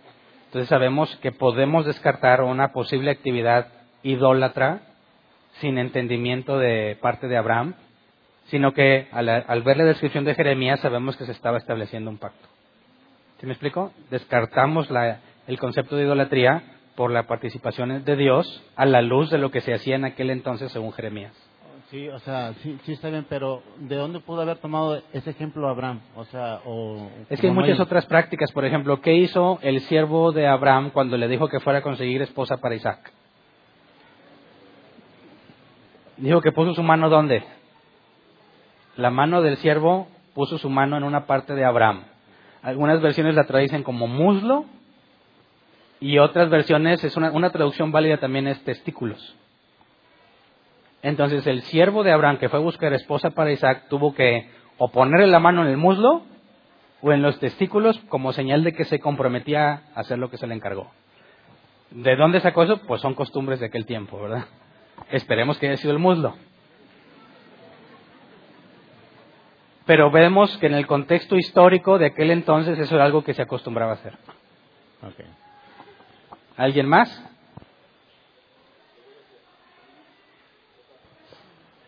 Una de mis dudas es cuando dice, dice la, la Biblia que Abraham no ha recibido todo. Recibió su hijo, recibió sus bienes materiales, Ujú. pero no ha recibido la parte final. No. Que eso va a ser cuando el reino milenial de Cristo, cuando va a ser? Sí. ¿Sí? Digamos que la parte de final donde él verá a su descendencia como las estrellas del cielo y donde morarán en la tierra que se prometió, se cumplirá según lo que vemos en Apocalipsis, en el reino milenial de Cristo, donde todos habitaremos con él, según la interpretación literal, en esta tierra renovada, que tiene mucha similitud con el Edén descrito antes de la caída de Adán y Eva. Y en ese momento habla incluso profecías en el Antiguo Testamento del campamento de los santos y de algunas naciones que vienen a presentarse a, traer ofrenda a Dios. Entonces, aún Abraham, murió sin ver ese cumplimiento. Sabemos que en la resurrección Abraham lo verá cumplido. Y de hecho hay una parte que dice, sobre todo en, Hebreos eh, 11, que no la han recibido porque eh, Dios está haciendo que todos, va a asegurarse que todos la recibamos juntos. Aquí habla de, la, de los descendientes espirituales, no los descendientes. Claro, no puede ser según la carne, porque entre los ocho o nueve hijos que tuvo Abraham, Ismael, Isaac, y creo que son siete o seis más que tuvo con otra mujer, el único, según Dios, que recibiría, por la cual se cumpliría la promesa es Isaac. Y Pablo enseña que es la descendencia según la promesa, no descendencia según la carne. Ok, gracias. ¿Alguien más? Allá atrás.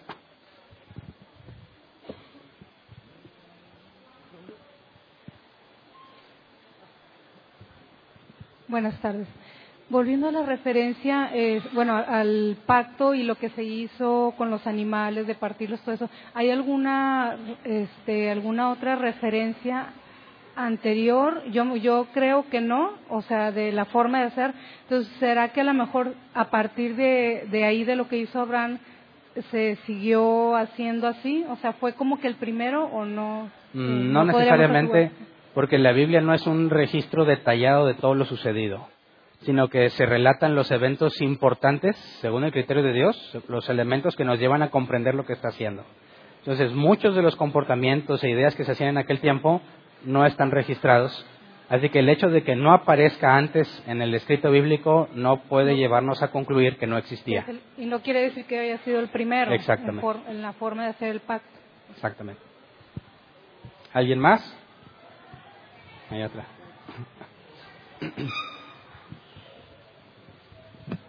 Entonces entendí que Abraham, a fin de cuentas, por su fe, en, es, cuando dicen que Dios conoce el corazón y la fe de cada uno de nosotros, independientemente si dudó o, o realmente no hizo lo bueno, digamos.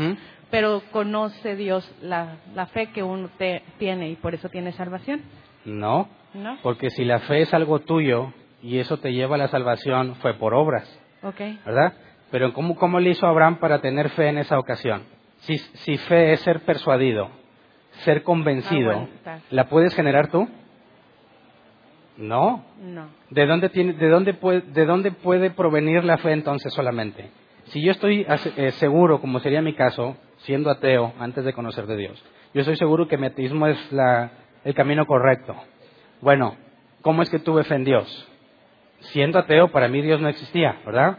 Hasta que Dios hace algo en mí, en mi hermana, que la, curó de cáncer. Hasta que me, me transforma y me doy cuenta que no soy el mismo, entonces dije, tengo fe, porque me persuadió. Pero es imposible que yo la genere y que yo mismo me convenza de algo porque alguien tiene que darme argumentos y evidencias para ser convencido. Por eso nosotros no podemos generar fe. Si nosotros la generáramos y es algo que yo decido hacer, entonces es una obra. Y si la salvación se recibe por fe, pero es una obra mía, la salvación sería por obras.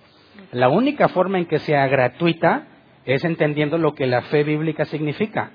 Dios me convence, ese convencimiento es la fe, entonces no la generé yo, él fue el que me la dio porque fue el que me convenció. Por las promesas de Dios. Exactamente. Ok. Gracias. ¿Alguien más?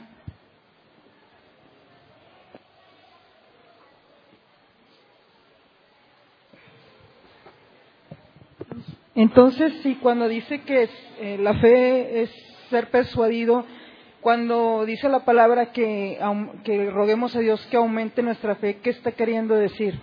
Bueno, ahí habría que ver qué, le respondió Jesús cuando le pidieron eso. ¿Lo recuerdas? No. Les dijo, si tuvieras fe como un grano de mostaza, le dirías a este monte, arráncate, o en otro pasaje, otro evangelio dice, le dirías a este árbol, desarráigate y vete al mar. Entonces, ¿se las incrementó? No, les dijo, danos más fe.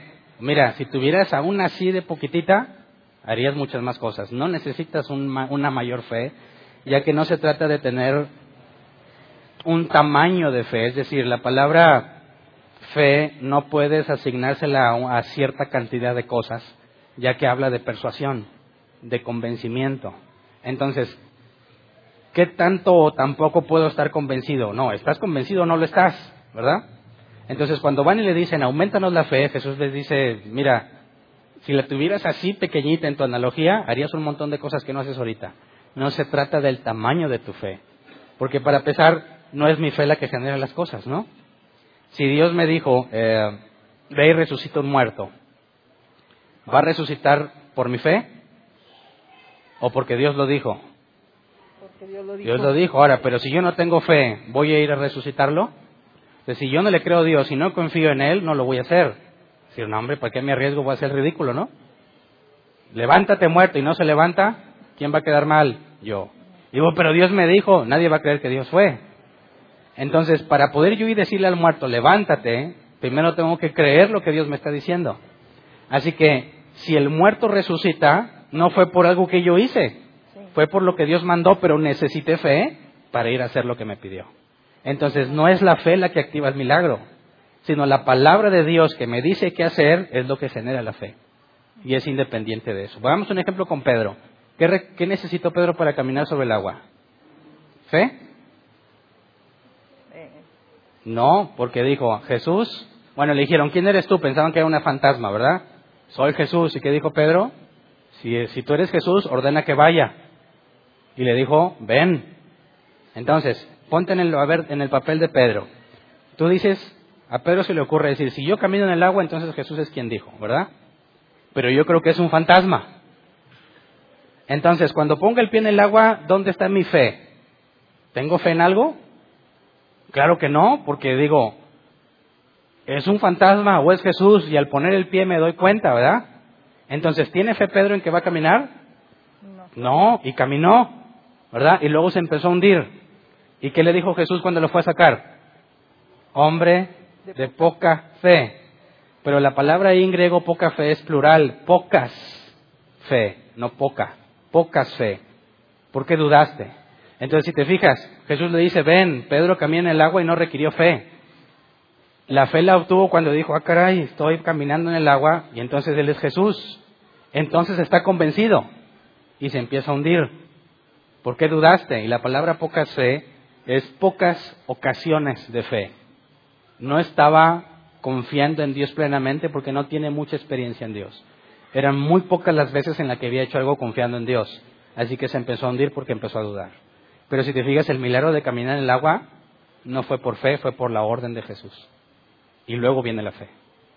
Gracias. ¿Alguien más? Allá a un ladito ahí estaba. Hola. Este, bueno, es que yo he escuchado muchos cristianos decir como por ejemplo que si tú en dado momento llegas a dudar algo que, que Dios dice en su palabra, este, he escuchado que usan mucho una frase de que haces mentiroso a Dios, que obviamente no se puede, no, es una propiedad que no se puede quitar de Dios, obviamente no va a mentir. O sea, no se va a convertir en mentiroso. Sí, pero mi duda es, este, si, bueno, yo sé que Dios va a saber que vamos a du- dudar en ciertos momentos porque pues somos humanos, nos vamos a equivocar, pero Él lo ve, es mal visto por Él que en Ah, dado momento nosotros estemos tambaleados en la fe, o sea que no, no estemos seguros de la de cómo va a suceder la promesa o algo así. Es- digamos que tenemos registros bíblicos donde Jesús está molesto con sus discípulos por no confiar. Cuando no pudieron echar fuera al demonio, ¿qué les dijo? Ah, generación incrédula y perversa. ¿Hasta cuándo los tendré que soportar? ¿Hasta cuándo tendré que estar con vosotros? Jesús dijo, o sea, ya, pero ¿cuántos años tenían los discípulos con él? ya tenían caminando un tiempo, ya habían echado, ya habían sanado enfermos, ya habían echado fuera demonios anteriormente, se topan con un demonio con el que no pueden y Jesús les recrimina, como le recriminó a Pedro, ya estás caminando en el agua y luego te pones a dudar de que puedes caminar en el agua. Entonces fíjate que primero te da la evidencia, primero te da todo lo que necesitas, lo haces, dices, sí, ya, sí, cierto, camino por el agua, pero ¿qué tal si esto es una ilusión y se empieza a hundir? Entonces lo regaña, porque teniendo toda la evidencia, decide desconfiar de Dios sin tener ningún argumento válido para desconfiar de Él, ya que ya está sucediendo, ¿verdad? Ya estás viendo el milagro. Entonces, a los cristianos que tienen poca fe, que apenas están caminando con Dios y están aprendiendo a confiar con Él, sabemos que la Escritura dice que Dios es paciente, ¿verdad? Pero cuando ya estás correteado, cuando se supone que ya conoces a Dios y te pones en un papel de que, no, pues yo no tengo ninguna certeza y dudo y eso, la Biblia dice que Dios corrige y disciplina al que ama. Entonces te va a dar una buena regañada, una buena disciplinada porque te ama, porque no corresponde con tu madurez. O sea, hace referencia como también se puede ser tardo para tener fe. Claro. De hecho, eso es lo que la carta de los hebreos dice, ¿verdad? Debiendo ser ya maestros, todavía están necesitando leche. Ahí hay negligencia de nuestra parte y para eso está la disciplina. Gracias. Bueno, ahí adelantito. ahí está cerquita. Eh, yo tenía entendido ah, con lo de la clásica definición de la fe. Es la certeza, pues, de lo que no se Sí. ve. Y ahorita estoy entendiendo como que no necesito, como que necesito argumentos, cuando de alguna manera en la definición dice no necesitas nada más que tener fe. Ah, ok, entiendo. Como que es una contradicción. Eh, sí, pero eso es en nuestro idioma, ¿verdad? ¿Qué dice el original? Es pues la certeza de la eh, de lo que Es no se pues la fe, y la palabra fe es pistis o pisteuo, que es esta palabra que se traduce como ser persuadido. Ajá. Entonces, cuando leamos nuestra Biblia, Reina Valera 60, la que leamos en nuestro idioma, tenemos que estar conscientes de una cosa, que eso no es lo que Dios dijo. ¿Me explico? Eso es lo que se nos traduce de lo que Dios dijo. Cuando la Biblia dice que la escritura es inspirada por Dios, y eso lo vimos ayer en Apocalipsis, cuando la Biblia dice que la escritura es inspirada por Dios, yo le pregunté a todos los del curso, ¿cuál versión? Si la escritura es inspirada por Dios, yo te preguntaría, ¿la Reina Valera 60 está inspirada por Dios? Y varios dijeron, sí. Bueno, ¿y lo que opinas de la nueva versión internacional? No, esa es del diablo. Bueno, la traducción al lenguaje actual, pues no me convence mucho, no creo que sea inspirada. Bueno, vámonos a un texto que existió antes de la Reina Valera 60. ¿Qué tal lo primero que tradujo Martín Lutero al alemán? ¿Esa era inspirada por Dios? Dices, pues sí, bueno, esa contradice a la Reina Valera 60 en algunas cosas. Entonces, ¿cuál es la buena? ¿Cómo sabemos qué es lo que Dios dijo? Si en alemán dice unas cosas, en latín las explica de otra forma, aún en nuestro idioma comparamos tres versiones y no dicen lo mismo. ¿Cómo sabemos? Bueno, porque la escritura que está inspirada por Dios es la original, en el idioma original. Eso es lo que Dios realmente dijo. Y nuestra traducción se aproxima a la verdad en la medida que traduzca fielmente el original. Entonces, cuando queremos saber qué es fe, y vemos que algunos piensan que fe es creer, o que hay tamañitos, o que simplemente es tener una certeza, hay que llevarlos a pasajes, por ejemplo, los demonios creen y tiemblan. ¿Se van a salvar ellos porque creen? ¿Por qué no? ¿Tienen la certeza de que hay un Dios? Sí. ¿Y por qué no se van a salvar? Porque no es eso, fe, no es creer. ¿Cuántas personas creen que hay un Dios y viven como si no lo hubiera? Jesús dijo, en aquel día me dirán, Señor, Señor, en tu nombre echamos fuera demonios, andamos enfermos, hicimos milagros. Y Jesús les dirá, apartaos de mí, hacedores de maldad, nunca los conocí. Entonces, si hicieron milagros y todo eso, ¿no creían? Sí creían, pero no está hablando la fe bíblica de creer. Es parte de la fe creer, pero no solamente es creer, es ser persuadido, eso es lo que el original dice. Entonces, en Hebreos 11 tenemos, es pues la fe, la certeza de lo que se espera, la convicción de lo que no se ve, no puedes eh, simplemente quitar lo que el original dice. Es, a ver, es aquel que está persuadido que Dios lo convenció, está seguro de lo que viene aunque no lo ve, ¿cierto? Pero estar seguro de que algo va a pasar no es tener fe. ¿Cuántos tienen fe en sus rayados? ¿Cuántos dicen, va a ganar, yo tengo fe en mi equipo y pierde? Bueno, pues es que lo que tú decides creer no cambia la realidad, no altera el futuro. Eso es algo tuyo. Y según Jesús nos enseñó, hay gente bien segura de que es cristiana y no es. Así que la fe bíblica es ser convencido. Tengo la evidencia. ¿Por qué? Porque no soy el mismo, soy distinto. Dios me convenció. Así es como camino por fe. Y estoy seguro de lo que viene, pero a raíz de lo que Dios hizo conmigo. ¿Sí me explico? Esa es la definición de fe bíblica. ¿Alguien más? Ahí atrás. Bueno, ahí se pusieron, qué bueno que se pusieron todos juntos de acuerdo. Perdón, buenas tardes. Buenas tardes. Este, quería preguntarle acerca de si el bautismo salva por sí mismo, nada más por el hecho de dar un paso de fe, este, y las implicaciones que tiene que a veces la gente no está convertida, las toma, y juntamente eh, mucha gente que viene aquí pues viene de otras iglesias, este, ya fuimos bautizados en otras partes, algunos, no sé, en, en lo personal yo fui bautizado bautista, pero no dudo que haya eh, otras doctrinas pseudocristianas, ¿verdad? Este, testigos de Jehová, mormones, este, eh, ¿qué implicaciones tiene haber sido bautizado en otra parte donde no tiene la misma doctrina que aquí? Ok, bueno, no tiene nada que ver con el tema, lo voy a contestar porque es una persona que... Eh, bueno, perdón, este, lo digo porque estamos hablando de heredar las promesas de Abraham, entonces también estaba conjunto ah, con, con en el bautismo. Ok, muy bien, perdón. Entonces, si el bautismo te salva, ¿qué requeriste para salvarte? Bautizarte. ¿Eso es una obra? Sí, y la salvación no es por obras. Entonces no puede salvarte el bautismo. El bautismo, como enseña Pablo, es un símbolo. Simboliza la resurrección de los muertos. Cuando eres sumergido en agua es como si murieras, salido del agua es la resurrección. Entonces, tú te bautizas como consecuencia de haber nacido de nuevo y esa es una declaración pública de lo que pasó contigo. Sería completamente erróneo decir, necesitas bautizarte para salvarte porque entonces haces salvación por obras. Ahora tenemos un caso clásico. El ladrón que estaba crucificado a un lado de Jesús. ¿Qué le dijo Jesús? Estarás conmigo en el paraíso. ¿Se bautizó? No. ¿Jesús le mintió? Tampoco. Entonces se va a salvar aunque no se bautizó. ¿Verdad? Ahí está la prueba de que el bautismo no es indispensable para salvación.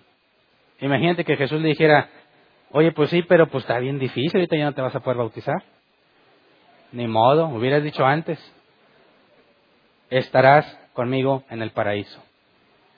Esa es la parte más importante o el ejemplo más claro en cuanto al bautismo es una señal de un hecho que ya ocurrió, que es el nuevo nacimiento, y no lo que provoca el nuevo nacimiento.